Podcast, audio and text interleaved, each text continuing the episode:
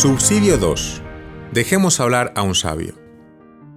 Esteban, hace tiempo me topé con una homilía sobre el tema de la vocación predicada por el entonces cardenal Joseph Ratzinger a un grupo de nuevos sacerdotes. El texto del Evangelio era el siguiente. Mientras iban caminando, uno le dijo, Señor, te seguiré a donde quiera que vayas. Jesús le dijo, Las zorras tienen madriguera y las aves del cielo tienen nidos, pero el Hijo del Hombre no tiene dónde reposar la cabeza. A otro dijo, Sígueme. Pero él respondió, Señor, déjame primero ir a enterrar a mi Padre. Jesús le replicó, Deja que los muertos entierren a sus muertos. Tú ve y anuncia el reino de Dios. Entonces también dijo otro, Te seguiré, Señor, pero déjame antes que me despida de los que están en mi casa. Jesús le dijo, Ninguno que poniendo su mano en el arado mira hacia atrás es apto para el reino de Dios. Y el que vendría a ser el Papa Benedicto XVI comentó lo que sigue. Se narra en esta escena el encuentro de Jesús con tres hombres. En ellos y en su respuesta se refleja lo que es el seguimiento, lo que significa el sacerdocio. Sorprende, en primer lugar, el hecho de que Jesús rechace al que se le acercó primero y él le dijo que quería seguirle. Esto significa que el seguimiento, o para llamarlo ya sin más rodeos por su verdadero nombre, el sacerdocio, no lo puede elegir nadie por su propia decisión. No es posible imaginarlo como un modo de conseguir seguridad en la vida, de ganarse el sustento o de obtener una cierta posición social no se le puede elegir simplemente como algo que proporciona seguridad, amistad, protección y cobijo, como un medio con que poder organizar la vida. Jamás puede ser simple medio de asegurar la subsistencia, una elección personal. Nadie puede darse a sí mismo o por sí mismo el sacerdocio auténtico. Solo puede ser respuesta a su voluntad, a su llamada. El sacerdocio exige siempre que renunciemos a nuestra propia voluntad, a la idea de la simple autorrealización, a lo que podríamos hacer o querríamos tener, y nos entreguemos a otra voluntad para dejarnos guiar por ella, llevar incluso a donde no queremos. Si no existe, si no está presente esa voluntad básica de entrega a otra voluntad, de identificarse con ella, de dejarse guiar a donde no habíamos calculado, no se está caminando por la auténtica senda sacerdotal, y la ruta emprendida solo podrá conducir a la perdición. El sacerdocio se apoya en el valor de aceptar la voluntad de otro, de responder a la llamada de otro, y aúna con ello de obtener paso a paso y cada vez más la gran certeza de que entregados a esa voluntad, no somos destruidos, no somos aniquilados, sino que, donde quiera que se nos conduzca, y fuera cuales fueron las mudanzas que nos sobrevengan, estamos llegando realmente a la verdad de nuestro propio ser. Así estamos, en efecto, más cerca de nosotros que cuando solo nos aferramos a nosotros mismos.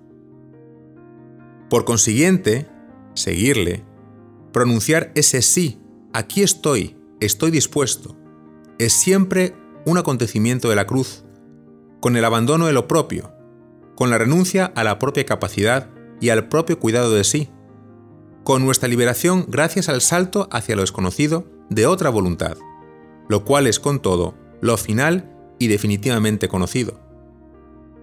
Desde la cruz y la resurrección de Jesucristo, advertimos que el fondo de todo esto está la voluntad y el poder que soporta en verdad al mundo y a nosotros mismos. El segundo hombre con el que Jesús se encuentra pone algunas objeciones realmente razonables. Desearía esperar hasta la muerte de su padre y gestionar mientras tanto los asuntos para que todo discurra por sus cauces normales. De suerte que pueda dejarlo todo bien dispuesto y ordenado antes de partir a otro lugar. Luego seguiría a Jesús. Pero, ¿quién sabe cuándo ocurriría esto?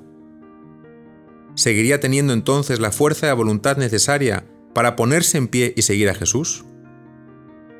Una cosa vemos claramente, que la respuesta a la llamada, una llamada de Jesús tiene prioridad y pide la entrega total. Es decir, tiene preferencia y reclama una parte de sí mismo, una parte de su tiempo y de su voluntad. De ser así, no se habría respondido a esta llamada. Una llamada tan grande que solicita y llena la vida entera, pero que solo la llena cuando se mantiene en su totalidad. Esto significa también que existe la hora de Jesucristo, el instante que no puede aplazarse, porque no se puede calcular y decir, sí quiero, por supuesto, pero tengo que hacer esto o lo otro. Porque así se puede dejar escapar el instante de su vida y perder, precisamente por culpa de estas cautelas, lo auténtico de la propia vida que nunca se puede recuperar. Hay la hora de la llamada, que exige una decisión instantánea, una decisión mucho más importante de cuanto podríamos imaginar y de lo que es perfectamente razonable. Tiene preferencia la razón de Jesús y su llamada. Llegan primero. Tiene una importancia decisiva, y no solo en el primer instante, sino para siempre y en todos los tramos del camino. Este valor para posponer lo que nos parece tan razonable ante este más tarde que es Él. Solo así llegamos verdaderamente hasta su cercanía. También el tercer hombre de esta escena quiere poner en orden los asuntos pendientes de su casa. Pide un poco de tiempo, pero también a él se le dice, te necesito enteramente. No hay un sacerdocio a la media jornada ni a medio corazón. Es algo que requiere al hombre que se entrega, y no solo una parte de su tiempo o de sus bienes. Y esto nos conduce de nuevo a Elías, el gran modelo en que se dan juntas todas estas cosas. Eliseo quería ser su sucesor. Elías le dice, pides una cosa difícil. Si estás a mi lado cuando sea llevado, si eres capaz de estar cerca del fuego, lo tendrás. Y así ocurrió. Lo que hemos oído acerca de las sentencias sobre el seguimiento de Jesús traduce en términos prácticos estas palabras de Elías. El seguimiento exige que tengamos el valor de estar junto a su carro ígneo, que tengamos el valor de estar cerca del fuego, que ha venido para incendiar la tierra. Hay en Orígenes una sentencia atribuida a Jesús. Quien está cerca de mí, está cerca del fuego. Quien no quiera verse quemado, debe alejarse de él. En el sí al seguimiento se incluye el valor de dejarse abrazar por el fuego de la pasión de Jesucristo, que es también al mismo tiempo el fuego salvador del Espíritu Santo. Solo si tenemos el valor de estar junto a este fuego, si nos dejamos incendiar nosotros mismos, solo entonces podremos ser también fuego en esta tierra, el fuego de la vida, de la esperanza y del amor. Este es el fondo y en definitiva el núcleo de la llamada, que debemos estar preparados para dejarnos abrazar, para dejarnos incendiar por aquel cuyo corazón arde por la fuerza de su palabra. Si somos tibios y tediosos, no podemos traer el fuego a este mundo, ni aportar ningún poder de transformación. Hay todavía otra sentencia, en la que se dice, deja que los muertos entierren a sus muertos. Tú vete a anunciar la buena nueva. Los trabajos de este mundo por los bienes y riquezas son, en el fondo, preocupaciones por los muertos. Tú sal de este trabajo de muertos de este mundo y anuncia la alegría.